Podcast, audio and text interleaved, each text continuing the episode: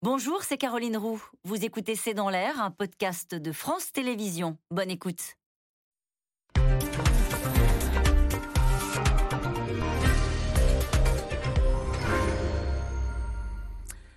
Bonsoir à toutes et à tous. Conseil de défense ce matin sur la crise énergétique autour d'Emmanuel Macron.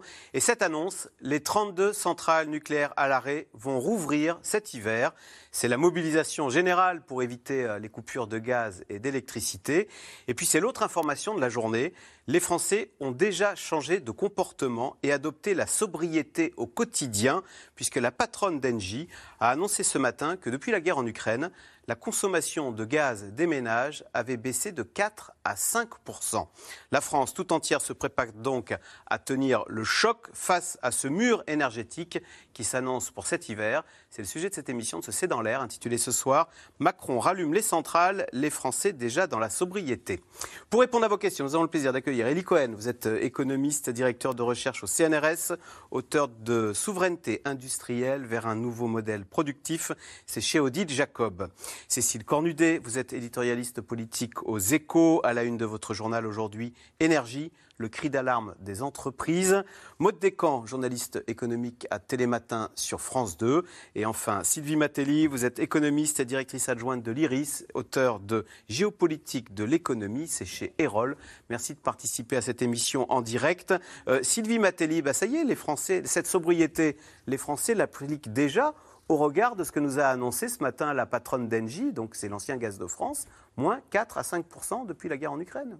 Alors peut-être. En tout cas, ce qui est certain, euh, c'est qu'il y a eu quand même un certain nombre d'incitations à ça, ne serait-ce que l'augmentation du, prix du gaz. On peut peut-être rapprocher le début de la guerre en Ukraine, le mois de mars, avec la tenue des assemblées générales dans les différents immeubles et le fait que bah, on fait un petit peu le bilan sur la facture de gaz. Elle a fortement augmenté, donc il faut bah, combler, combler les trous. Et puis vous vous dites, bah, ça va pas, ça va continuer. Il y a la guerre en Ukraine, le tarif du gaz continue à augmenter. Et donc là, vous vous dites, faut peut-être faire quelque chose et faire attention. Donc il y a eu un effet prix, il y a peut-être une conjoncture aussi climatique qui a été favorable et qui a fait qu'on a arrêté le chauffage plutôt que prévu.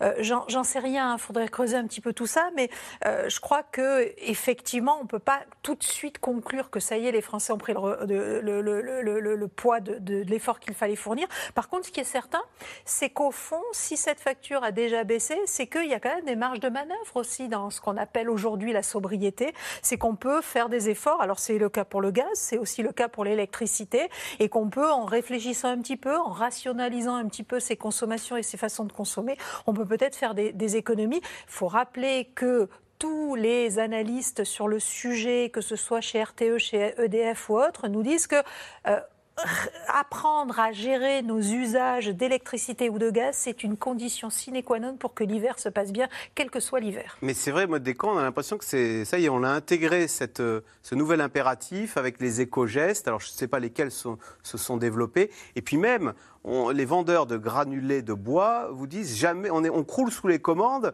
comme si euh, les gens voulaient se préparer là pour l'hiver et avoir leur stock de, bois, euh, parce qu'on sait que l'hiver va être rude du côté du gaz. Ah, ce, qui, est intéressant, c'est que Agnès Pannier-Runacher, il y a une heure, donc a fait un petit compte rendu de ce Conseil de, défense et parle de la sobriété choisie. Alors c'est bien, mais euh, les gens qui ont déjà fait un effort, je suis pas sûre que ce soit si choisi que cela. C'est-à-dire que quand on voit que les factures augmentent, on n'a pas d'autre choix finalement que de baisser le chauffage, que de baisser sa consommation donc il y a un signal prix qui est déjà à l'œuvre. Bien sûr, il y a le signal prix. Et puis vous parliez des, pelés de bois. Il y a beaucoup de gens qui se sont tournés vers d'autres modes de chauffe parce qu'ils savaient ou ils avaient déjà constaté hein, que le prix de l'énergie avait augmenté bien avant la guerre en Ukraine. Hein. ça date euh, d'avant euh, d'avant le conflit. Et donc certains ont voulu euh, encore une fois faire en sorte de faire baisser les factures parce qu'ils n'avaient pas d'autre choix. Donc oui, on, on, a des choix, mais quand même entourés de contraintes. Et ça, il ne faut pas l'oublier. Alors, la consommation de gaz a déjà baissé, première bonne nouvelle. Et la deuxième bonne nouvelle, Elie Cohen, alors c'est le Conseil de défense, Agnès Pannier-Runacher, qui nous dit, bah, écoutez, pour cet hiver, il y a 32 centrales à l'arrêt, elles vont tous rouvrir. Alors est-ce que ça va être une réouverture à marche forcée de nos 32 centrales qui sont à l'arrêt, certaines d'ailleurs pour des problèmes de corrosion, hein, donc des problèmes euh, assez sérieux? Écoutez, ça pose au moins deux problèmes, cette affirmation. Euh, le premier problème, c'est qu'il y a trois types d'arrêts il y a les arrêts de centrales, enfin de réacteurs, pour ce qui est des opérations de maintenance commune, de rechargement de combustible, etc. Et je ne vois pas par quelle opération du Saint-Esprit, d'un seul coup, d'un seul, tous les arrêts pour entretien disparaîtront pour que toutes les centrales se mettent à marcher en même temps. Premier élément. Deuxième élément, il y a les entretiens très lourds qui sont liés à ce qu'on appelle les révisions décennales. Là, vous avez euh, des commissions qui viennent vérifier euh, l'état de la centrale pour redonner une autorisation pour 10 ans et qui prescrivent des travaux supplémentaires. Euh. donc là, c'est ce qu'on appelle l'opération du grand carénage. Ça, ce sont des opérations très lourdes qui prennent beaucoup de temps. Là aussi, je ne vois pas comment, d'un seul coup, d'un seul, tout, de, tout disparaîtrait, tous les travaux seraient terminés pour que toutes les centrales se mettent à marcher en même temps. Et puis troisièmement, il y a ce que vous avez signalé, le fait qu'on a découvert d'abord dans cinq centrales, et puis on a dit qu'il fallait vérifier les autres, des problèmes de corrosion. Et là, les problèmes de corrosion, ça pose deux problèmes. Il faut d'abord réparer. Pour ça, il faut avoir des soudeurs, des tuyauteurs, et parfois il faut accéder à des zones qui sont difficiles d'accès. Et puis, il faut savoir quelle est l'ampleur du phénomène. Est-ce que ça ne concerne que ces cinq centrales? Il fut un temps où, lorsqu'on constatait un problème de ce type dans une centrale, on vérifiait on arrêtait et on vérifiait toutes les centrales du même type. Alors, est-ce qu'on va renoncer à ce type de pratique? Donc, en gros, pour résumer. Donc, vous êtes dubitatif sur la réouverture des 32 réacteurs Je suis dubitatif d'abord, sauf à faire l'hypothèse qu'on va un peu fermer les yeux sur des, problèmes de sécurité, sur des problèmes de sécurité ou sur des problèmes de révision et de et de, de détails dans les révisions. Et puis surtout, vous dites, si j'ai bien entendu, que tout ça devrait être prêt pour le début de l'hiver. Pour l'hiver, Pour l'hiver, pour l'hiver. ça commence le 21 décembre. D'ici là, ça veut dire qu'il y a des centrales qui ne seront pas prêtes euh, d'ici l'hiver, et ça veut dire même que pendant l'hiver, d'autres ne seront pas prêtes. Donc je crois que ça ressemble beaucoup à une déclaration qui vise à apaiser mm. les esprits. Euh, puis il y avait eu, comme vous savez, une petite querelle entre le patron d'EDF euh, et son ministre de tutelle, et on veut essayer d'oublier ça, et EDF veut soudain devenir le bon élève de la classe en promettant que tous les inconvénients que nous connaissons actuellement vont être abolis d'un seul coup de baguette. Je... Cohen, vous n'avez cité jamais dans toute votre liste de problèmes d'EDF, rien n'avait à voir avec l'Ukraine. Ah bah, en fait, c'est une malchance épouvantable ah que bah, ces problèmes de réacteurs nucléaires nous arrivent en pleine guerre, en pleine crise énergétique ukrainienne, c'est un, un, hasard de calendrier. Ça n'a rien à voir avec l'Ukraine. Non, c'est pas simplement un hasard de calendrier. C'est la conjonction d'un problème structurel nous avons un problème avec notre parc nucléaire. Il a vieilli, il n'a pas été suffisamment entretenu. On a beaucoup hésité, beaucoup tergiversé avant de lancer des nouveaux programmes. On a étalé dans le temps certaines opérations de maintien euh, en état. Par exemple, il y a eu l'affaire du Covid qui a retardé les opérations euh, d'entretien. Donc, euh, il y a à la fois le problème que le climat pour le nucléaire n'a pas été bon au cours des dix dernières années. En gros, il y avait une espèce de défiance grandissante à l'égard du bah, nucléaire. François Hollande. Euh, François Hollande. Fermé, et Emmanuel Macron en a fermé une. non, c'est pas ça. Surtout, c'est François Hollande a annoncé le grand objectif du 50-50, c'est-à-dire de diminuer la part du nucléaire dans le mix électrique. Pourquoi 50-50 et pas 60-40 et pas 30-70 alors que nous avions un système qui était à 30-70 qui fonctionnait bien Et donc cette décision politique qu'on aurait pu parfaitement accepter si, à côté de ça, des efforts de maîtrise d'énergie, des efforts sur les renouvelables avaient été faits. Or, en même temps, on ne faisait pas ce qu'il fallait faire pour accélérer le déploiement des renouvelables et accélérer les opérations euh, euh, d'isolation pour les bâtiments pour réduire euh, les, les fameuses passoires thermiques qu'on évoquera tout à l'heure. Donc il y avait comme ça une déclaration politique. Et puis, surtout, euh, une fois que cette déclaration a été faite euh, dans le cadre d'un compromis politique entre Hollande et Duflot. Euh, et les écologistes Et les écologistes. Emmanuel Macron a confirmé ce choix. Et puis, il y avait une décision qui était en suspens sur Fessenheim. L'idée générale, c'était que la première centrale EPR de Fessenheim serait allumée et à ce moment-là, on arrêterait. Pardon, la, première centrale de Flamanville, quand elle serait allumée, on arrêterait. Quand le PR fonctionnait. Voilà.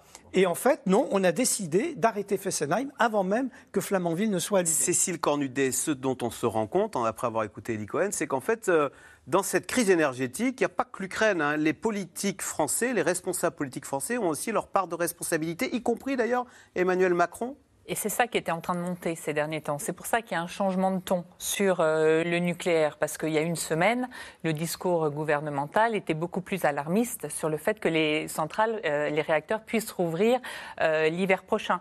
Mais les oppositions disant beaucoup, attendez, il n'y a pas que la guerre en Ukraine si on a des problèmes, c'est aussi parce qu'on a mal géré le nucléaire, qu'on a voulu fermer, puis que finalement on relance la filière, que le gouvernement se dit euh, avant de faire porter la responsabilité sur les entreprises, de demander aux Français de faire des efforts, il faut que nous, on soit absolument euh, euh, irréprochable. Donc je pense qu'il y a une énorme pression mise aujourd'hui sur EDF pour rouvrir à l'hiver et pour que ce ne soit pas à cause de nos centrales qu'il y ait éventuellement des coupures. D'ailleurs, son patron qui est limogé, Jean-Bernard Lévy, commence à dire, écoutez, moi j'ai bon dos, euh, j'ai fait ce que j'ai pu, mais c'était pas facile avec les décisions politiques abracadabrantesques que j'ai entendues. C'est ce qu'il commence à dire. Hein, qui commence à, dire c'est la faute des politiques. Oui, et puis sous-entendu d'Emmanuel Macron aussi, parce qu'en fermant euh, Fessenheim, on a donné un signal quand même euh, de fin de cette filière. Donc il y a beaucoup de personnes qui se sont détournées de cette filière. Et aujourd'hui, pour faire revenir euh, ces gens travailler dans les centrales, mais même faire la maintenance qui est demandée, c'est un petit peu plus. On a perdu une matière grise quand même dans cette filière énergétique. Donc il y a eu toute cette semaine un, mot d'ordre assez alarmiste sur ce qui allait se passer cet hiver, avec une demande expresse aux entreprises notamment, euh, faites des économies euh, d'énergie, euh, sinon on vous fera des coupures, etc. Et là, les entreprises, elles l'ont mal vécu en disant, attendez, ce n'est pas que de la faute de, l'Ukraine, c'est aussi de la faute d'un État qui a peut-être mal anticipé la production d'énergie pour l'hiver prochain. Sylvie Matteli, ça veut dire qu'on n'a plus de jeunes. Les jeunes aujourd'hui, ils, refusent d'aller travailler dans le nucléaire, en fait. On n'a on plus les compétences et plus même euh, la volonté des ingénieurs de s'intéresser à cette filière qui faisait un peu 20e siècle, hein, un peu dépassée, quoi. Alors, je ne sais pas s'ils refusent, mais c'est vrai que le vent n'allait pas dans le sens du nucléaire. Et, les, politiques ne peuvent pas se dédouaner de leurs responsabilités. C'est ce qui est apparu, et c'est ce qu'a dit le patron d'EDF, en fait, euh, aux universités d'été du MEDEF euh, cette semaine ou la semaine dernière. Euh, c'est que ça fait des années que RTE, le, le, qui gère, le, réseau. réseau. de transport d'électricité, alerte sur le fait, donc bien avant la guerre en Ukraine et bien avant l'augmentation des prix du gaz, alerte sur le fait que le le choix de réduire la part du nucléaire sans que des investissements aient été consentis et alors que des retards énormes ont été pris dans le développement de l'EPR, mais aussi dans le développement des énergies renouvelables. D'ailleurs, le développement des énergies renouvelables en allant à l'encontre de nos engagements européens en la matière. Donc il y a eu quand même des, des, choix politiques ou le refus de faire des choix politiques et d'avoir du courage politique en la matière qui nous conduisent à cette situation.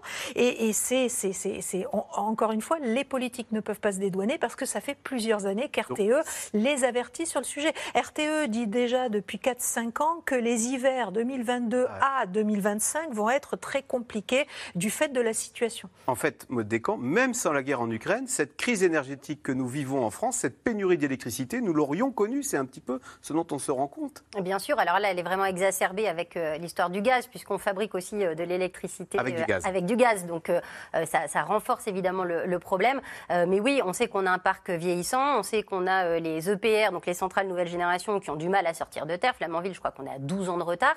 Donc ça pose évidemment la question du savoir-faire euh, chez, euh, chez EDF. Je voudrais juste revenir sur l'histoire du calendrier là, des 32 réacteurs qui vont, qui vont rouvrir. ils vont rouvrir jusqu'en février. C'est-à-dire qu'au début de l'hiver, on n'aura pas les 32 réacteurs à nouveau en état de fonctionner. Deuxièmement, il y a des réacteurs qui fonctionnent aujourd'hui qui, eux, seront en maintenance. Donc, euh, ce qui ne veut pas dire qu'on aura nos 56 réacteurs en état de fonctionnement. Et pour ce qui est de la sûreté, il faut quand même le préciser, euh, on ose quand même espérer que l'ASN, l'autorité de sûreté nucléaire, qui est sûrement une des plus strictes au monde en France, va évidemment être extrêmement regardante sur les autorisations de réouverture de ces réacteurs et qu'il n'y aura pas de risque qui seront euh, pris, évidemment. Alors, le Conseil de défense a donc fait euh, son retour aujourd'hui. Euh, il n'y est plus question de Covid, mais d'une réflexion autour de la crise énergétique. L'exécutif veut envisager différents scénarios pour éviter des coupures d'électricité ou des pénuries de gaz cet hiver. Sujet de Julien Launay et Christophe Roquet. Au temps du Covid, c'était un rendez-vous régulier dans l'agenda du président, le Conseil de défense, consacré à l'époque aux questions sanitaires. Le revoilà aujourd'hui et cette fois on y parle énergie. À la sortie, la sobriété en maître mot et un coup de pression sur EDF. Sur l'électricité, vous le savez, 32 réacteurs sont à l'arrêt, dont certains pour corrosion sous contrainte et d'autres maintenance habituelle. EDF s'est engagé à redémarrer tous les réacteurs pour cet hiver.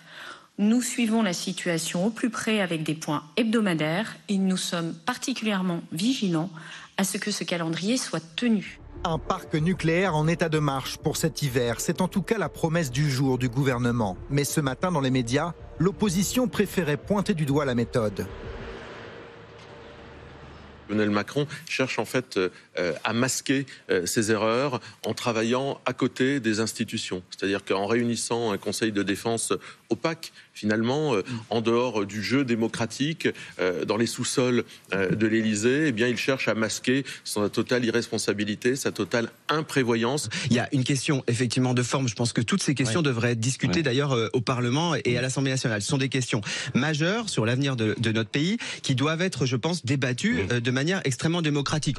Alors quelle stratégie si les ressources venaient à manquer? Sujet délicat, d'autant que Gazprom a fermé hier les vannes à Engie. La Russie étant l'un des premiers fournisseurs de la France. 17% de gaz importé avant la guerre, 9% encore il y a quelques jours. Mais pas de panique chez Engie qui tente de rassurer. A priori, on ne manquera pas de gaz, sauf, sauf, sauf, si on a besoin de beaucoup plus de gaz parce que soit le climat est extrêmement froid et que notre production d'électricité euh, par d'autres moyens que le gaz est affaiblie, auquel cas on va plus utiliser le gaz pour la production d'électricité et on pourrait avoir un scénario plus tendu. La France a l'une des plus importantes capacités de stockage souterrain de gaz en Europe. En tout, il y a 16 sites répartis sur l'ensemble du territoire, dont celui-ci dans les Yvelines. L'équivalent de 600 000 piscines olympiques. Je te confirme euh, la mise en sécurité du puits euh, SI41. Pour l'instant, les cuves sont bien remplies. On voit qu'en France, nous sommes à 91,5%, euh, alors que nous avons une moyenne européenne aux alentours de 80%, et on voit que la France est un des, des premiers pays en termes de taux de remplissage. En attendant, certaines entreprises redoutent le scénario du pire et anticipent. Le verrier Duralex annonce mettre son four en veille à partir de novembre durant 4 mois minimum. Pour économiser de l'énergie et préserver ses finances, il va placer tous ses salariés au chômage partiel. Dans ces circonstances, la CFDT lance un appel à l'aide. La première chose, ça veut dire qu'il va falloir réactiver les dispositifs d'accompagnement des travailleurs, notamment en termes de chômage partiel et de chômage partiel pris en charge à 100%, euh, parce qu'ils sont responsables en rien de la situation. Chez les particuliers, ces incertitudes pesantes se répercutent déjà sur les habitudes. Selon Engie, la consommation de gaz a baissé d'environ 4 à 5% depuis la guerre en Ukraine. Alors, question téléspectateur Sylvie Matellis et Dominique dans le Haut-Rhin. Le Conseil de défense a-t-il pour objectif de nous donner le sentiment que le gouvernement traite le problème avec sérieux? D'abord, vous pouvez peut-être nous rappeler, c'est quoi exactement, quelle est l'origine de ce Conseil de défense et de sécurité nationale, pour donner son nom complet? Alors aujourd'hui, il s'appelle comme ça, il s'appelait Conseil de défense. Les conseils de défense existent depuis le début du XXe siècle. Je crois que les premiers se sont tenus en 1906. Donc c'est quelque chose, c'est déjà une habitude euh, en, France et, du gouvernement. Et euh, il a été institutionnalisé au moment de la constitution de la Ve République en 1958. Mais il y avait plusieurs conseils de défense chaque année. Euh, c'est véritablement François Hollande, au moment des attentats de Nice en 2016, qui en fait un rendez-vous hebdomadaire. C'est un conseil des ministres restreint, en fait. Hein. C'est un conseil des ministres euh, autour... Qui assiste Et c'est secret C'est dans le... Alors, en sous-sol, dans le PC Jupiter Oui, mais c'est secret parce qu'au départ, comme son nom l'indique, c'est un conseil de défense et de sécurité nationale. Au départ, c'est un conseil qui vise, vous savez que le président euh, de la République est le patron des armées, sauf que sont en charge de la défense et de la sécurité nationale un certain nombre de ministres, le ministre de la Défense ou le ministre aujourd'hui des armées bien évidemment, le ministre des Affaires étrangères, le ministre de l'économie, et puis il y a le SGDSN, le secrétariat général de défense et de sécurité nationale, euh, qui, qui est en charge de ça. Donc ça permettait ce Conseil de défense au président d'être informé très régulièrement de la situation de défense et de sécurité nationale et de prendre les décisions nécessaires pour assurer cette sécurité. Et si si c'est dans un sous-sol de l'Élysée, c'est parce que ça portait sur ces questions de défense, qui sont des questions extrêmement sensibles et des questions secret défense par définition. Ça s'est euh, diversifié, alors pas que au moment du Covid, puisqu'il y a un conseil pour le climat, mais ça s'est diversifié, ça s'est véritablement, euh, euh, le- la diversification s'est institutionnalisée au moment du Covid, puisqu'il y avait un conseil de défense sanitaire, et puis aujourd'hui, on le voit, ce conseil de défense euh, pour la question énergétique. Et l'idée, c'est encore une fois d'être en cercle restreint euh, pour assurer euh, le- les, les décisions le plus rapidement possible. Alors au départ, ce qui est intéressant, c'est que sur les conseils de défense, c'est essentiellement le SGDSN donc, qui préparait les dossiers, qui Mmh. donnait les informations, mais euh, il n'y avait pas d'experts dans ce conseil. On a vu aujourd'hui qu'il y avait un certain nombre d'experts qui Experts. participaient à ce conseil pour donner leur avis sur le sujet. Cécile Cornudet, alors il y a des- évidemment l'opposition qui, qui se plaint de ne pas être associée, de dire c'est secret. Pourquoi est-ce que Emmanuel Macron a-t-il recours à... C'est quand même assez spécial, hein, on a l'impression qu'on parle de défense nationale, alors non, on parle d'approvisionnement en gaz. C'est devenu, son, outil préféré. Il l'a utilisé à peu près une cinquantaine de fois sur euh, la, crise Covid. Euh, et du coup, comme il l'a utilisé dans des moments de crise, c'est aussi un signal médiatique. Attention, l'heure est grave. Donc je pense qu'il y avait beaucoup de ça dans le fait euh, d'organiser sur cette question de l'énergie un conseil stratégique de défense. C'était un, un signal aux Français. Vous rentrez de l'été. Euh, il avait un petit peu commencé hein, depuis 15 jours au Conseil des ministres à dire euh, on, on va pas, on est dans un moment de bascule, etc. Mais là, ça solennise le, euh, le moment. Et l'idée, c'est de. euh, De dire une catastrophe nous tombe dessus, mais le gouvernement veille au grain. voilà, et puis ça, on va, il y a on un fatalisme, anticiper. Il y a beaucoup anticipé comment on va faire pour éviter les coupures l'été prochain. Mais ça n'est ça n'est qu'une étape dans un long processus qu'on va avoir tout à l'automne de réunions et de réflexions et de mesures et d'annonces pour savoir comment on affronte cette crise de l'énergie. Donc c'est vrai que l'opposition, elle, elle dit nous on préfère le Parlement, mais il y aura, il y a déjà des, des, des consultations prévues euh, au Parlement. Je pense que c'était essentiellement un signal, un Il signal n'y a pas un peu petit alarmiste. politicien aussi en disant euh, je, je, veux- je m'occupe de vous euh, et puis ça parle aux Français. Voilà. Là, ils se disent oh là là, si là il y a un conseil euh, stratégique, c'est que effectivement l'heure est grave. Mais ce qui est étonnant, c'est que donc depuis 15 jours jusqu'à ce conseil, on nous prépare à vraiment des heures graves. Or, la tonalité euh, à la sortie de ce conseil, finalement, a été plutôt apaisante. En réalité, il y a eu tout un débat au sein du gouvernement sur est-ce qu'on a été trop pessimiste? Est-ce qu'Emmanuel Macron a été trop pessimiste? Est-ce que euh, Elisabeth Borne a été trop dure avec les entreprises en disant attention, on va vous rationner, on va vous faire des coupures? Donc j'ai l'impression qu'il y a un peu un petit rétropédalage pour dire non, non, mais on s'occupe de tout, l'heure est grave, mais ça n'est pas catastrophique puisque EDF euh, va pouvoir relancer. Oui, euh, voilà.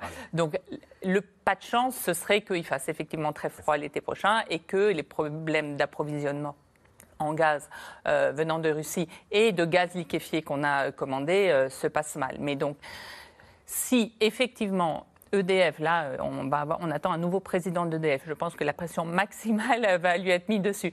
Si effectivement EDF rouvre beaucoup de réacteurs euh, l'hiver prochain, normalement, ça devrait bien se passer. C'était ça le message plutôt rassurant qu'on a eu aujourd'hui. Oui, alors, Si je voulais ajouter quelque chose. Au fond, si on s'inspire de l'exemple du Covid, la troïka Macron, Véran, Salomon a très bien fonctionné. Macron pour la dramatisation, la mise en scène, l'heure est grave, c'est la guerre, etc. Véran venant nous expliquer tous les jours euh, les progrès qu'on fait euh, dans le suivi de la maladie, euh, dans le suivi des vaccins, dans le nombre de personnes touchées. Et puis Salomon qui vient nous dire dans telle région on a fait ceci, dans telle autre cela. Et au fond, il y avait à la fois la dramatisation, la mobilisation des experts et la bonne information du public. Et donc, du coup, il y avait une espèce de socialisation générale sur ce problème. Et au total, je crois que ça a bien plu à Emmanuel Macron. Et pourquoi ne pas rééditer ça à l'occasion de cette crise? Mode décor. Ce qui est intéressant, c'est qu'à l'issue de, de ce Conseil de défense, Agnès Pannier-Runacher a eu cette petite phrase. Elle a dit Nous avons actionné tous les leviers pour éviter euh, les mesures contraignantes. Ouais. Une façon de dire bon, bah voilà, nous, on a fait le job. Maintenant, euh, il va falloir que les entreprises fassent, il va falloir que DF respecte son calendrier, il va falloir que vous, les particuliers, vous appreniez cette sobriété choisie.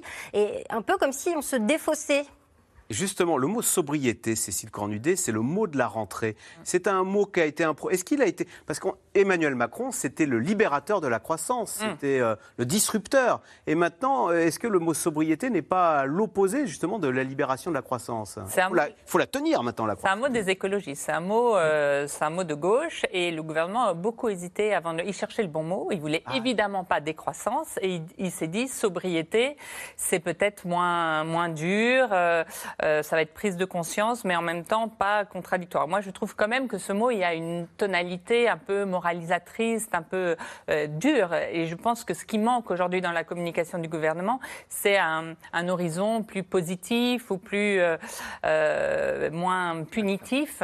et puis de nous expliquer aussi si on impose aux entreprises effectivement euh, de réduire de 10% leur, leur consommation d'énergie, en quoi ça ne va pas impacter leur production, quoi tout ce qu'on est en train de euh, décider aujourd'hui sous le vocable de sobriété ne va pas impacter tout ce qu'est Emmanuel Macron, qui est le progrès, euh, la croissance et donc l'emploi. Et je pense qu'ils sont dans cette contradiction-là. Ils n'ont pas encore trouvé le, la bonne articulation autour de, tout ça. Elie Cohen, comment comprendre que Emmanuel Macron, qui était très pro-entreprise, ait décidé de faire porter l'effort sur les entreprises et tout en préservant les ménages? Elle l'a redit ce matin, Elisabeth Borne, les ménages n'ont pas à s'inquiéter.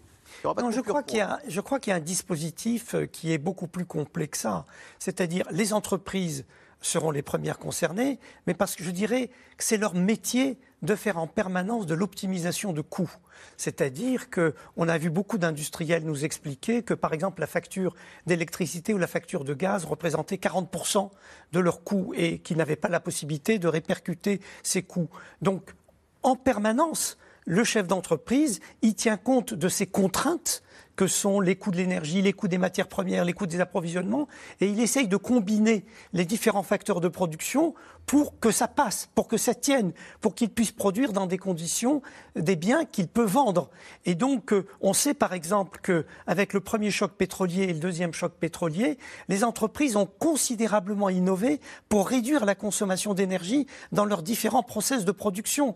Euh, et on a pu même calculer que l'intensité énergétique par point de PIB avait diminué sensiblement après le premier choc pétrolier, comme après le deuxième choc pétrolier. Donc, si vous voulez, c'est leur job. Si le, prix de l'énergie augmente formidablement, bah, ils vont essayer de mieux l'utiliser. Ils vont essayer de se demander s'il est toujours utile de maintenir trois chaînes de production ou si on peut limiter à deux chaînes de production. Si une production ne se vend pas bien, est-ce qu'il est très utile de continuer à la produire? C'est vraiment leur boulot. Et donc, eux peuvent s'adapter et les entreprises sont habituées à faire des gains de productivité chaque année parce que c'est le vrai moteur de leur croissance et c'est le vrai moteur de leur profitabilité. Donc Sylvie Matelli, soyons positifs. Est-ce que ce n'était pas un mal pour un bien finalement euh, Cette crise énergétique, c'est peut-être l'occasion d'embrasser cette fameuse ou d'engager cette fameuse transition énergétique qui consiste à faire autant, mais en étant beaucoup plus économe en énergie. Et là, ça nous est euh, imposé par le mot sobriété.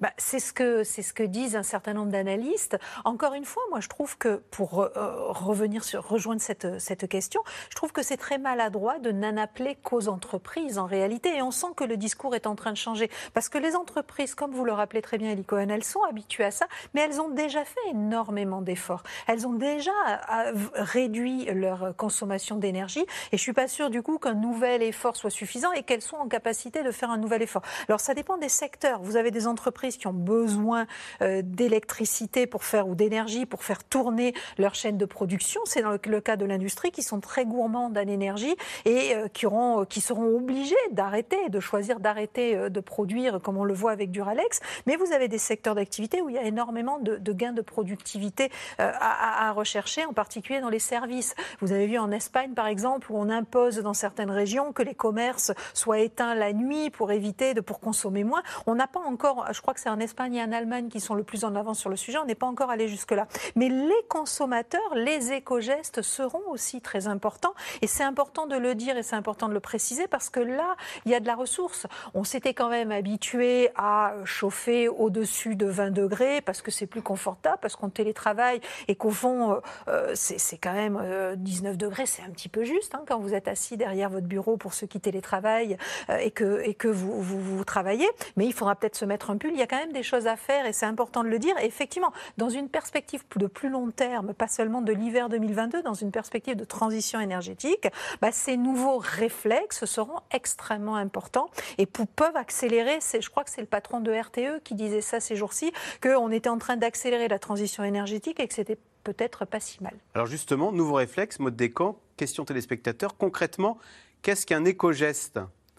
Ça peut être lancer la machine, non pas à 19h, pendant le pic. Bah, ça va parce qu'il faut, en fait, dans, dans, la sobriété, il y a géré euh, les pics. Des, il ne faut mm. surtout pas rajouter aux pics. Quoi. Bah, ça va être ces, ces nouvelles offres hein, euh, qui vont être faites par les énergéticiens, hein, où vous allez être euh, rétribué, vous allez payer votre énergie moins cher si vous acceptez à un certain moment de la journée eh bien, de ne pas faire tourner la machine, ne pas allumer la lumière, ne pas... Voilà. D'effacer, comment Exactement. D'effacement. S'efface du réseau. Donc ça peut être ça, ça peut être... Voilà, optimiser, bien sûr, euh, votre consommation. Ça peut être aussi euh, changer de mode de chauffe, euh, diversifier les modes de chauffe. Ça peut être aussi faire de la rénovation énergétique, c'est-à-dire qu'il va y avoir... vous avez l'impression que là, justement, à la faveur de cette crise énergétique, ces nouvelles habitudes sont en train de se mettre en place, y compris au sein des ménages? Alors, on le voit euh, typiquement sur les modes de chauffe. Il y a eu une ruée cet été, par exemple, sur le, chauffage à bois, euh, où il n'y a jamais une, une telle demande. D'ailleurs, les prix sont en train de grimper parce que tout le monde veut maintenant des pelés ou des stères de bois. Euh, il n'y en a pas assez pour tout le monde. Donc oui, les Français sont en train de, de s'interroger parce qu'ils savent que la facture va grimper. Mais encore une fois, ça concerne ceux qui n'ont pas encore fait tous les efforts, parce qu'il ne faut pas oublier qu'il y a beaucoup de ménages qui ont déjà fait tous les efforts, et donc ça va être compliqué pour eux d'en faire des et justement, des ménages qui disent euh, Moi, on me demande des efforts, alors qu'il y a des jets privés, alors qu'il y a du, des terrains de golf où on arrose à qui mieux mieux, et moi, on m'empêche de. de et, etc. Est-ce qu'il euh, y a eu tout un une polémique sur est-ce que c'est gadget que de s'en prendre à ces exemples ou est-ce que non, c'est les symboles qui font qu'on est d'accord de faire des efforts si on a l'impression qu'ils sont répartis équitablement et que tout le monde en fait. On est vraiment au cœur du, débat. Euh, c'est, on sait qu'il va falloir faire des efforts, mais qui paye? Et euh, on a un gouvernement, je vous le rappelle, qui a vécu le traumatisme des Gilets jaunes. Il a voulu faire payer aux consommateurs et il s'est pris un blocage du pays comme il n'en avait pas euh, imaginé c'est ça possible. Qui commence pas par les ménages, là, parce qu'il se dit, oh là, quand on commence par les ménages. C'est pour ça qu'il cherche comment, quel est le bon. L'idée, c'est que chacun, euh, ça c'est la, phrase d'Emmanuel Macron, chacun participe selon ce qu'il peut donner. Donc, a priori, tout le monde devra faire des efforts. Pas forcément pécuniers, mais au moins, effectivement, en baissant sans le chauffage, des choses comme ça. Ce qui commence par faire, c'est l'État. Là, il y a une consigne donnée euh, à l'État pour euh, diminuer le chauffage dans les administrations, des choses comme ça. Tous les ministères travaillent à un plan de sobriété. Il y a les collectivités locales. Hein, 3 euh, milliards 5 viennent de leur être délivrés pour dans, dans les écoles, dans les, dans les mairies, voir comment on peut faire pour réduire les factures.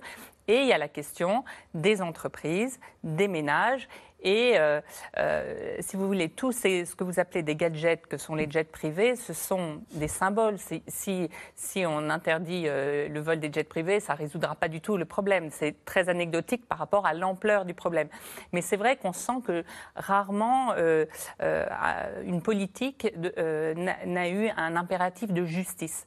Il n'y aura pas d'acceptation des Français de faire ces efforts, parce que ce sera aussi des efforts durs parfois. Hein, parce qu'on parle de 16 degrés la nuit, on parle de réduire la, vitesse euh, sur les autoroutes. Enfin, il y a, plein de, de, choses envisageables et qui sont dans, dans les dans les soutes, mais euh, euh, comment faire pour que ce soit juste? Et c'est vrai que souvent, politiquement, médiatiquement, quand vous pouvez brandir un symbole en disant bah oui, mais nous on a euh, on a interdit de remplir les piscines parce que sous-entendu c'est les piscines, c'est les riches qui ont des piscines, mais bon, ça on sait que c'est pas vrai, mais enfin bon, quand même. Donc il y a comment on fait toute cette politique qui va prendre tout l'automne de façon juste pour que tout le monde y adhère, parce que le sentiment collectif qui avait été très fort au moment du Covid, là, on a tous accepté quasiment de rester chez nous. Il nous a déjà demandé une fois des efforts collectifs incroyables.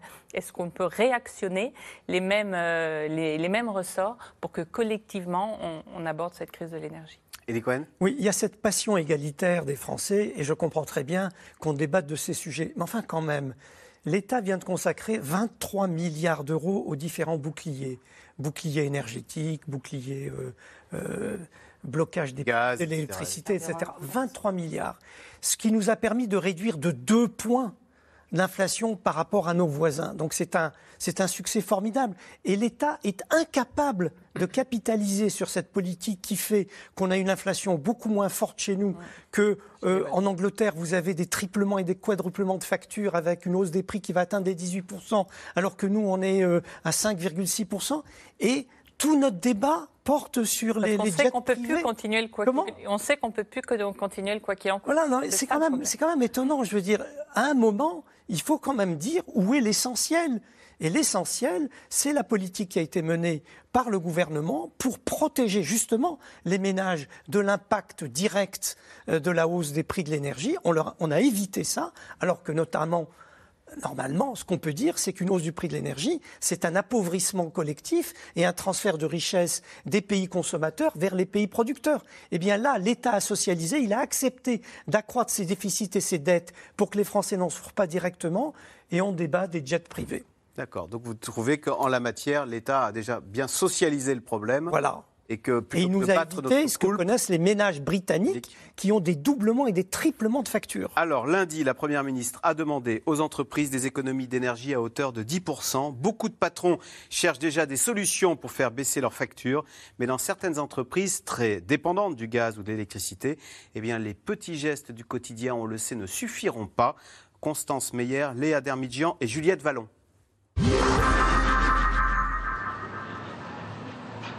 Dans les palaces, on est rarement habitué à faire la chasse aux économies. Mais à l'approche de l'hiver, même les institutions du luxe doivent se serrer la ceinture pour baisser de 10% leur consommation d'énergie. Alors, pour traquer les failles, Donc moi, de mon côté, ce que je regarde en premier, euh, lorsque dans une chambre comme ça ou un nouveau bâtiment, ça va être d'abord les éclairages d'une part, euh, comprendre un peu les technologies en place. toute la technologie est LED. le Plaza Athénée a fait appel à un expert. Quelques installations ont déjà été changées, avec à la clé des économies d'énergie. Alors ici, par exemple, dans cette chambre, on a l'intégralité euh, des lunaires qui ont été euh, remplacées donc, par des ampoules LED qu'on peut voir ici. C'est des interventions qui permettent, euh, en général, des gains de l'ordre de euh, 10, voire 20 ou 30% en fonction de la technologie qui est déjà installée. L'établissement de 200 000 chambres a été rénové récemment et vise une réduction globale de sa consommation de 40% d'ici 2030. Mais pour aller plus loin, l'hôtel se heurte pour l'instant à la réglementation. Aujourd'hui, nous avons vu des pistes comme mettre des, panneaux photovoltaïques sur le toit d'un de nos immeubles de bureaux pour essayer d'être euh, autonome en électricité pour l'éclairage, pour les ordinateurs. Mais aujourd'hui, on nous allons avoir besoin d'un coup de pouce de l'État en termes d'autorisation, vu que le- les toitures et le bâtiment est classé. Dans les bureaux de cette entreprise, là aussi, on mise sur de petits outils pour faire de grandes économies. Des boîtiers connectés ont été installés sur chaque radiateur. On avait des chauffages qui n'étaient pas connectés, pas de super bonne qualité. Donc on a utilisé une solution qui permet de, de contrôler à distance euh, la température de nos, euh, de nos radiateurs. Reliés à une application, ils permettent d'ajuster la température des locaux en fonction de la présence ou non des salariés. Un dispositif à moins de 10 euros avec une promesse, réaliser au moins 35% d'économie. Ça peut être vraiment un impact euh, assez intéressant, même si à l'échelle d'une entreprise, euh, ça reste quelques, euh, quelques centaines, voire milliers d'euros sur l'année. Mais bon, voilà, c'est toujours des économies à faire, d'autant que bah, l'impact va être encore plus important avec le prix euh, qui augmente. quoi. À Niort, dans cette entreprise où l'on fabrique des planches en fonte depuis plus d'un siècle, l'équation s'avère plus compliquée. Ici, ce n'est pas le chauffage qui consomme le plus, mais les machines et cet immense four à gaz. Ça, c'est la tuyauterie de gaz qui permet de chauffer le four à 800 degrés. Hein, vous voyez un peu la taille de la tuyauterie. C'est un four qui fait 24 mètres de long. Et la puissance totale de tous les brûleurs, c'est 1 500 000 watts pour pouvoir vitrifier, émailler des plaques de plancha. Ce four à gaz représente à lui seul 60% de la consommation énergétique de l'usine et tourne en semaine 24 heures sur 24. Le temps de monter en température du four, comme beaucoup de, de fours en, en général, est tellement long, tellement consommateur d'énergie pour rien, parce que tant que la température de 800 degrés n'est pas atteinte, on peut rien faire. Donc on consomme de l'énergie pour monter à 800 degrés. Donc une fois qu'on est à 800 degrés, on est content, un peu comme le boulanger, de ne jamais s'arrêter. On met un maximum de baguettes ou de plaques de plancha. Difficile de réduire la cadence. L'entreprise est en pleine croissance, avec de nouveaux marchés à honorer. Il y a encore quelques mois, Le directeur recrutait. Aujourd'hui, il redoute de devoir réduire ses effectifs. Si la, réduction d'énergie de 10% a pour conséquence que je produis 10% de moins de, de tout, euh, il faut que je réduise de 10% euh, aussi tout mon effectif salarié parce que tout est complètement lié. On va faire attention, bien entendu, on va certainement réduire un peu la température des ateliers, mais euh, on, on va, on, on va y arriver. Mais si par exemple c'était trop brutal aussi, on pourrait aussi décider d'aller fabriquer ailleurs. Pour l'instant, on fabrique en France, on est fiers de fabriquer en France. L'entreprise réfléchit à enclencher des travaux pour mieux isoler ses bâtiments, des investissements conséquents au moment où les factures énergétiques ne cessent de flamber dans l'industrie. Sylvie Matelli, quand on voit cet exemple, où il dit 60% de nos coûts, c'est euh, le four, là, il faut qu'il soit à 800 degrés. On se dit que des Duralex, là, euh, c'est-à-dire qui a mis son four, euh, euh, enfin qui a mis au chômage partiel ses salariés, il va y en avoir d'autres.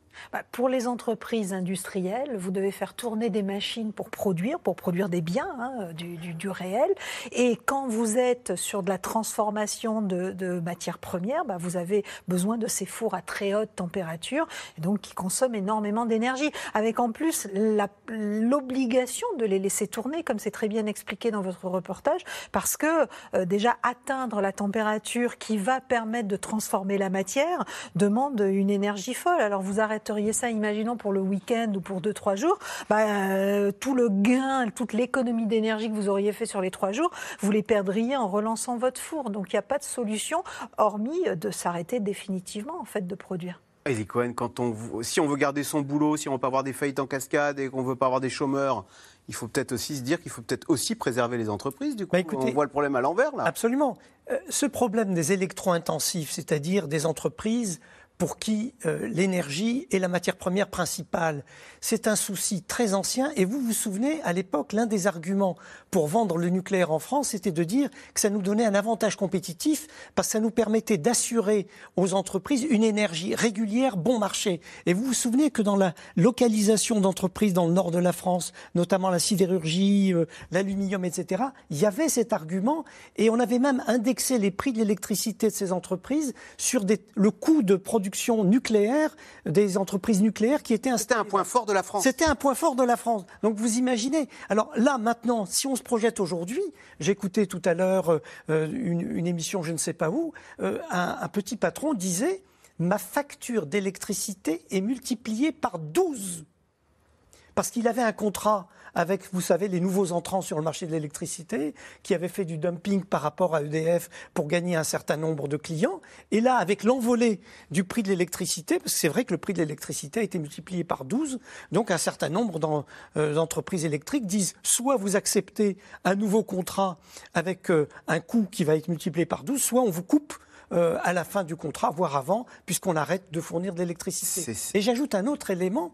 Ce problème est tellement important que dans le plan France 2030, qui est, vous savez, ce grand plan qui doit nous préparer euh, euh, au développement des industries du futur, etc., il y a une ligne de, je crois, de 7 milliards d'euros qui vise à aider les entreprises à améliorer leur efficacité productive en favorisant la transition énergétique et en choisissant des solutions d'énergie et de production qui sont plus efficaces que les solutions antérieures.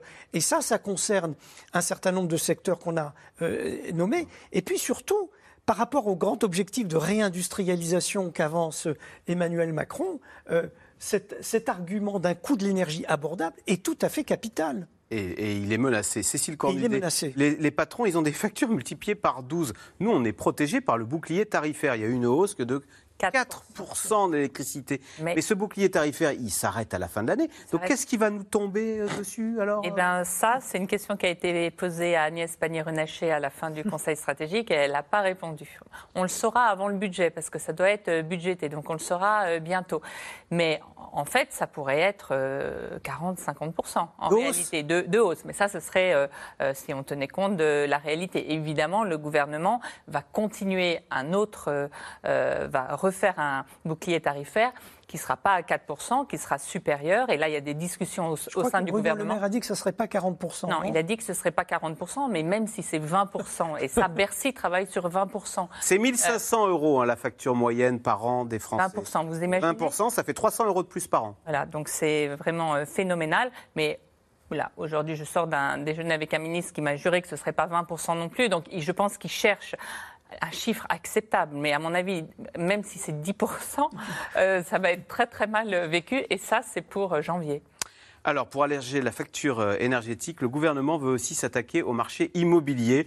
À partir de janvier prochain, les logements les plus mal isolés ne pourront plus être mis en location. Alors, certains préfèrent parfois vendre leur appartement ou leur maison plutôt que d'engager de, de coûteux travaux. Sujet de Marion Gauthier avec David Lemarchand.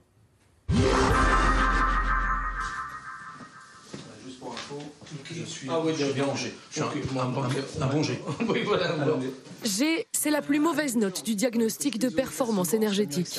Mais celui-là, je peux l'isoler facilement. Oui, là, là on n'a pas de, on n'a pas de, beaucoup de crainte, juste une prise à, déplacer.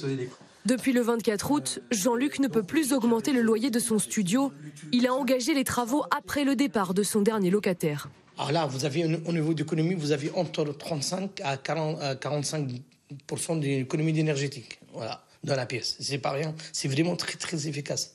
Et comme la location de passoires énergétiques sera progressivement interdite, les propriétaires bailleurs sont nombreux à appeler l'artisan. Là, le point négatif, c'est qu'il est, pris euh, jusqu'à mi-octobre. Donc ça repousse les travaux, donc ça repousse la relocation du, studio. Euh, voilà, c'est compliqué à organiser. Mais après, euh, voilà, c'est comme ça. Je sais pas. Faut faire avec. J'aurais dû commencer plus tôt.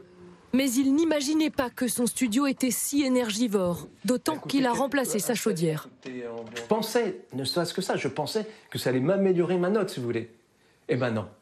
Ça, le mode de calcul fait que même avec ma chaudière euh, nouvelle génération, euh, je suis tombé dans danger.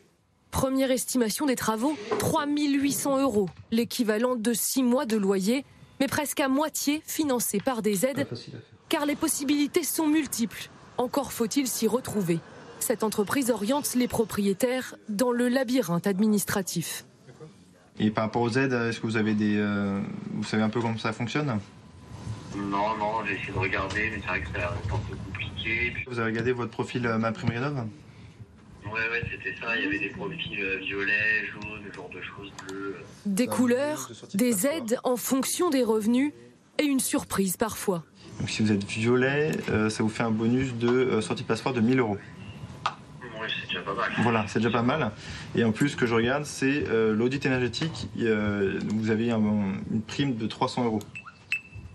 Ils sont un peu perdus par rapport à, ou trouver l'information, s'assurer qu'ils en ont droit ou pas le droit, euh, quelle est, euh, quelle est la date de l'avis d'imposition à prendre en compte. Et du coup, ils sont toujours euh, perdus. Ah, est-ce que c'est l'année d'avant? Est-ce que c'est l'année encore d'avant? Enfin, voilà, il y a toujours des problèmes. Est-ce que je peux encore déposer mon avis d'imposition de cette année-là? Donc, du coup, il y, a, il y, a, toujours un problème d'accompagnement.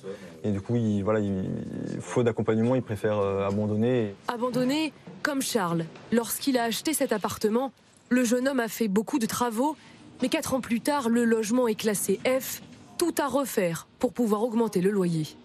On a des grandes fenêtres, donc ouais. j'imagine euh, apposer un isolant en dessous, un isolant ici, sauf que si je pose un isolant sur cette partie-là, bah, potentiellement la fenêtre, je pourrais plus l'ouvrir. Lui chiffre à 7000 euros les travaux à effectuer, mais c'est surtout le courage qui lui manque. J'ai plus envie de me lancer là-dedans pour de la rénovation, pour quelque chose qui pourra peut-être être obsolète dans quelques années. Vendre par anticipation, par crainte que les règles ne s'appliquent plus rapidement qu'annoncé. Charles souligne aussi la lenteur des procédures en copropriété. Et donc du coup, quand on voit l'état des parties communes ici, euh, on peut aisément penser que, bah, avec une fenêtre comme celle-ci, et euh, c'est pas c'est pas un cas isolé, un simple vitrage et qui ferme pas trop, euh, une humidité croissante, euh, on peut vraiment penser que ce sera compliqué d'atteindre des performances d'une étiquette C ou D.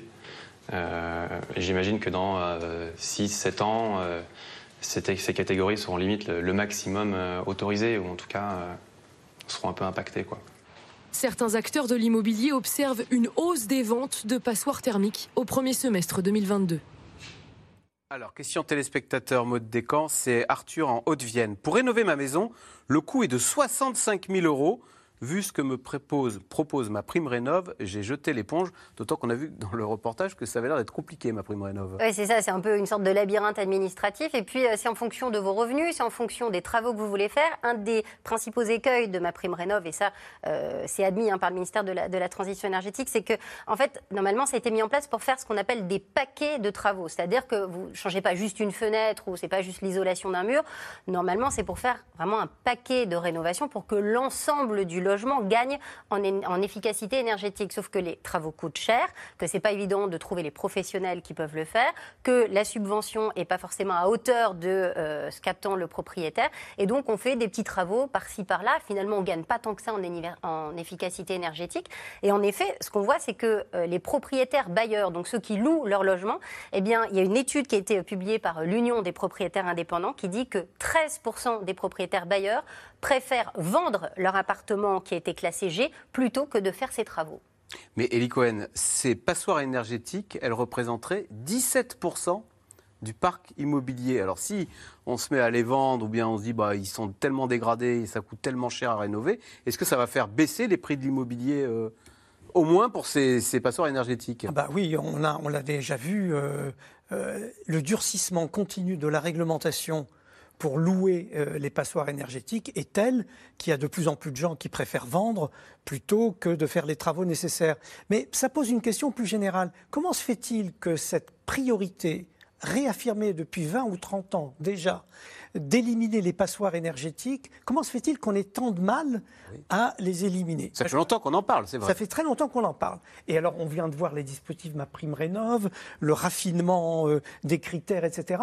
Quelle est l'explication? Bah, La première explication, comme ça a été dit, c'est que ça coûte très cher de rénover un appartement mais de rénover lourdement. C'est-à-dire, il faut souvent doubler les murs, refaire complètement les huisseries, refaire les. Et donc, ça, ça coûte très cher. Et vous allez me dire, bon, très cher, c'est très bien, si vous êtes capable de valoriser ça à travers les loyers que vous pratiquez après. Le problème, c'est que vous ne pouvez pas.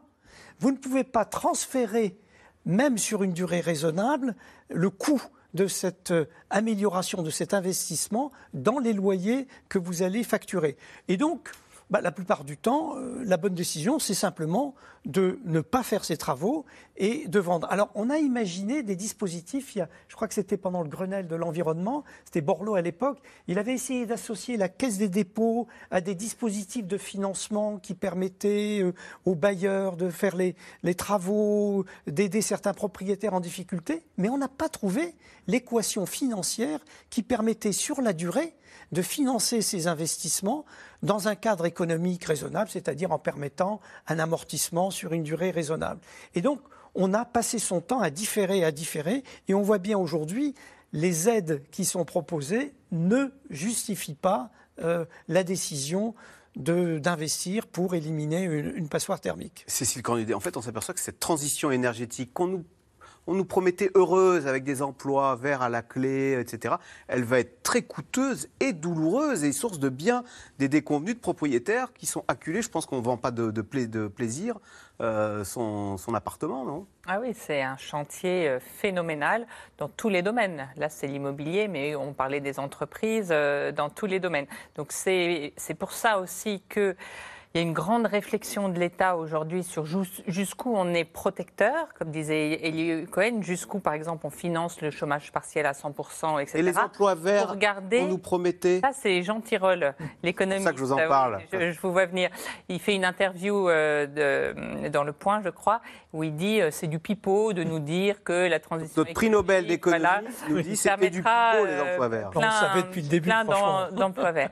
Mais euh, en tout cas, il y a cet arbitrage très compliqué pour euh, l'État euh, budgétaire qui est est-ce qu'on protège les gens qui vont devoir subir cette transition ou est-ce qu'on investit et on met plus d'argent dans toutes les. Et donc, c'est très compliqué de faire les deux à la fois. Pour l'instant, c'était surtout l'État protecteur, mais il faut qu'il se retire un petit peu pour pouvoir plus investir et, permettre cette transition. Plutôt que d'être l'État pompier, être l'État stratège. Voilà.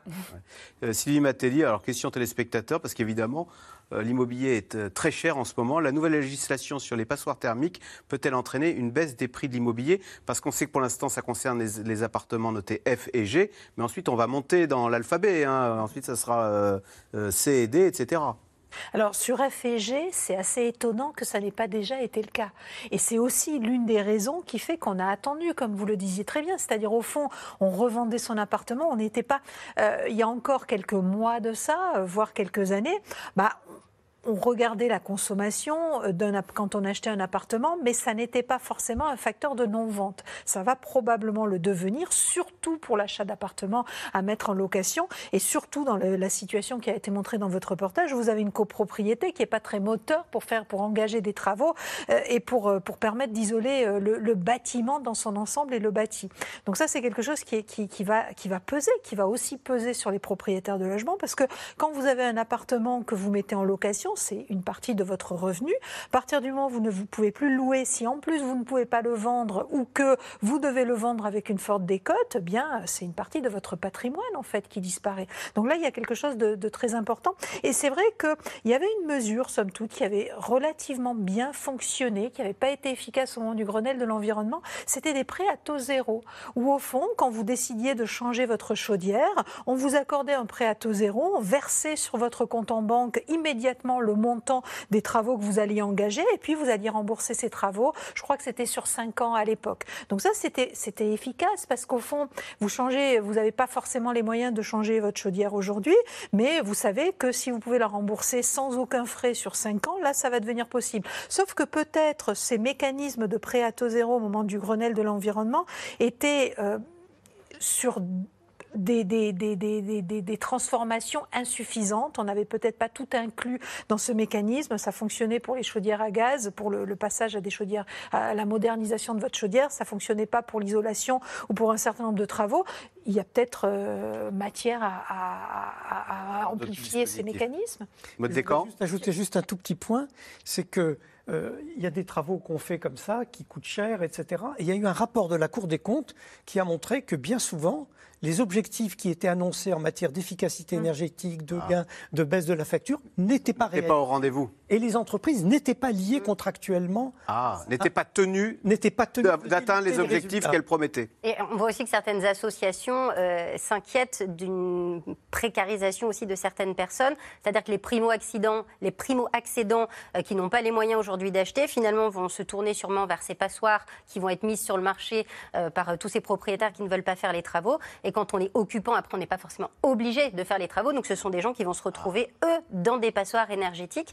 Et les appartements ou les maisons rénovées, elles, vont avoir des prix qui vont grimper. Parce qu'on peut vivre dans une passoire énergétique qu'on possède, mais en revanche, on ne peut pas la La louer. louer, tout à fait. Et donc, vous dites, les gens vont les acheter, ils ne feront pas les travaux, ils seront propriétaires de passoires énergétiques, ils payeront très cher du coup pour se chauffer. Tout à fait. Allez, tout de suite, on revient à vos questions. Ah bah, justement, Gisèle en Meurthe-et-Moselle, c'est ce que vous disiez, Elie Cohen, les travaux d'isolation font-ils ensuite l'objet de vérifications pour évaluer leur efficacité? Parce qu'on engage de l'argent public là-dessus. Donc dès lors qu'il y a argent public, il devrait y avoir un minimum de contrôle, non? Ben, c'est l'un des scandales qui a été pointé par la Cour des comptes, euh, qui s'étonnait dans son rapport que euh, les entreprises, lorsqu'elles font des travaux dans ces passoires thermiques, s'engagent théoriquement sur des résultats, baisse de la facture d'électricité de 20 ou 30% euh, euh, meilleure efficacité énergétique, etc. Puis à l'arrivée, euh, il n'y a personne qui est là pour vérifier que l'entreprise a bien tenu ses engagements. Et si la personne qui a fait ces travaux constate que de fait, euh, les résultats annoncés ne sont pas euh, à l'arrivée, eh ben, euh, il n'y a pas de pouvoir euh, de recours véritable parce que ces engagements ne sont pas des engagements véritablement contraignants. Cécile Cornudet, la ville de Lille va cesser d'éclairer Mm. la plupart de ses bâtiments publics la nuit. D'autres villes vont-elles suivre ces- cet exemple? C'est ce que vous disiez, hein, tout le monde va s'y mettre et va montrer l'exemple, à commencer par le secteur public hein, pour euh, Oui, la tout- sobriété. tout- toutes les grandes collectivités vont annoncer ce qu'elles font en matière de sobriété. Donc Martine Aubry vient d'annoncer ça. Donc elle, c'est les bâtiments publics. Il y a toute la question de l'éclairage public euh, la nuit. euh, alors qui reste allumé pour euh, des questions de sécurité, mais euh, beaucoup de gens disent qu'il faut aussi aller vers des, des villes noires la nuit en réalité. Donc oui, oui, je pense que là on va avoir une série d'annonces partout dans les villes. Euh, Sylvie Matelli, question de Jean dans le Gard. Après Fukushima et avec la menace qui pèse sur Zaporizhia, la centrale nucléaire d'Ukraine, est-il bien raisonnable de relancer le nucléaire? Le nucléaire, c'est dangereux. Ah, très clairement. Mais est-ce qu'on a le choix? La question, c'est euh, est-ce qu'on veut renoncer au nucléaire? Et alors là, on parlera même plus de sobriété, euh, puisqu'il faudra faire des économies d'énergie. Ce qui est certain, en tout cas, c'est que ces dernières années, on a parlé de l'irresponsabilité des gouvernements qui se sont succédés et qui n'ont pas écouté les signaux d'alerte qui étaient lancés euh, par les acteurs de, l'énergie en France. Ce qui est certain, c'est qu'on a insuffisamment investi sur un certain nombre de, productions d'énergie, mais qu'on a aussi très peu investi sur les économies d'énergie et qu'il va falloir y penser. Mais l'économie d'énergie ne réglera pas tout, en fait. Il faut quand même de l'électricité, il faut quand même de la production, et aujourd'hui, bah, on est obligé de relancer le nucléaire, ou en tout cas de s'appuyer sur l'énergie nucléaire. Surtout dès lors qu'on considère qu'il faut arrêter l'énergie fossile fait. et avoir une énergie et, électrique propre. Et surtout, enfin, on, a oublié, on, a oublié, de le dire depuis le début de cette émission, c'est que la transition énergétique à moyen terme, ça veut dire beaucoup plus d'usage de l'électricité. Je crois qu'aujourd'hui, 20% de notre énergie est produite par de l'électricité. Il faut qu'après la transition énergétique, ce soit quasiment 55%. Donc il va falloir produire beaucoup plus d'énergie. On a déjà du mal sur le 20%, vous imaginez le 55% sera l'énergie du 21e siècle. C'est le patron de Total. Il l'a dit, Patrick Pouyanné. euh, Maud Descamps, question de François en Haute-Vienne. Le prix des granulés de bois augmente. Qui en profite? Est-ce de la spéculation? Bah, c'est toujours le problème de l'offre et la demande, c'est-à-dire que la production est ce qu'elle est et, et, tout le monde s'est rué euh, sur les pelés de bois cet été. Euh, soit ce sont des gens qui avaient déjà un poêle à peler et qui ont voulu faire euh, des réserves pour cet hiver. Donc les professionnels appellent clairement les Français à être raisonnables, à ne pas faire trop de stock. D'ailleurs, dans certains euh, supermarchés, euh, on rationne, hein, on dit vous ne prenez pas plus de 5 sacs par semaine, etc. Donc les gens se passent le mot pour savoir où il y a des sacs parce qu'il y a aussi des problèmes de stock. Et puis après, il y a tous les nouveaux arrivants, donc ceux qui ont changé de mode de chauffe et qui viennent s'ajouter. Et donc euh, oui, forcément, bah, quand il y a beaucoup de demandes et que l'offre reste la même, ça fait grimper les prix. Alors Marianne, dans le Morbihan, quel est le bilan carbone des chauffages à bois?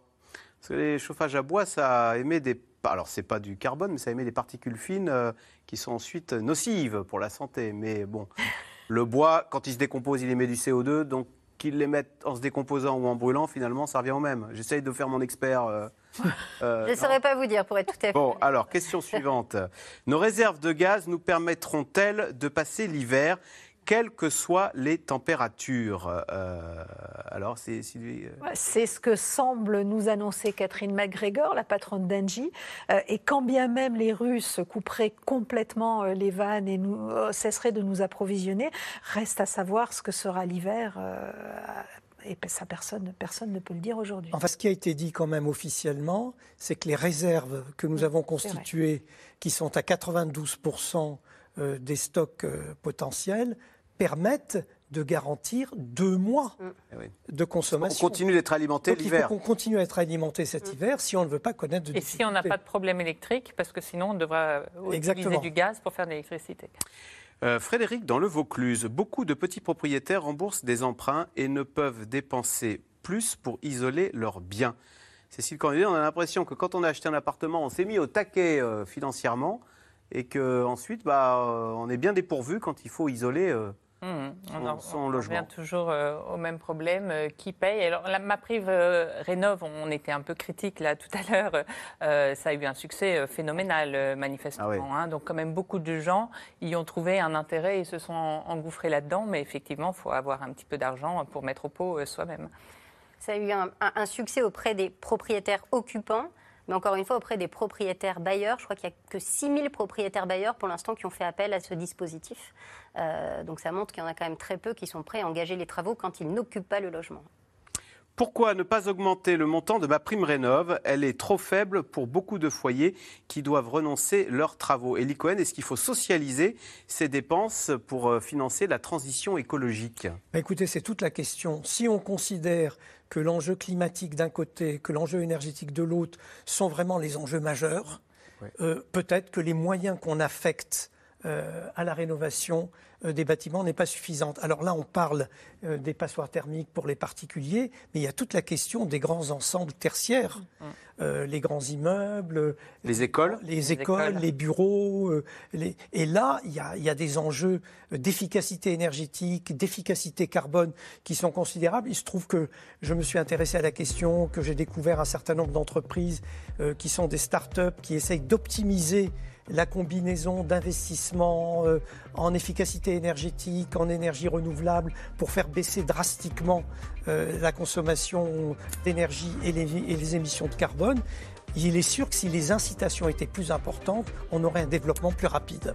Eh bien voilà, c'est la fin de cette émission. Merci euh, beaucoup d'y avoir euh, participé. Bien sûr, vous restez sur France 5, puisqu'à suivre, c'est à vous avec euh, Anne-Elisabeth Lemoine. Bonsoir Anne-Elisabeth. Alors, qu'y a-t-il au programme ce soir? Salut Axel, c'est le mot du jour, la shrinkflation, qu'on pourrait traduire par inflation masquée.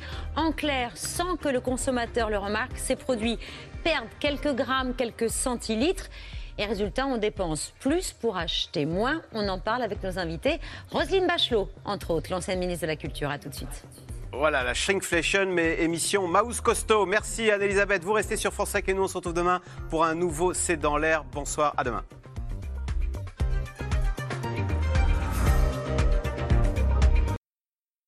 C'était C'est dans l'air, un podcast de France Télévisions. Alors s'il vous a plu, n'hésitez pas à vous abonner. Vous pouvez également retrouver les replays de C'est dans l'air en vidéo sur France.tv.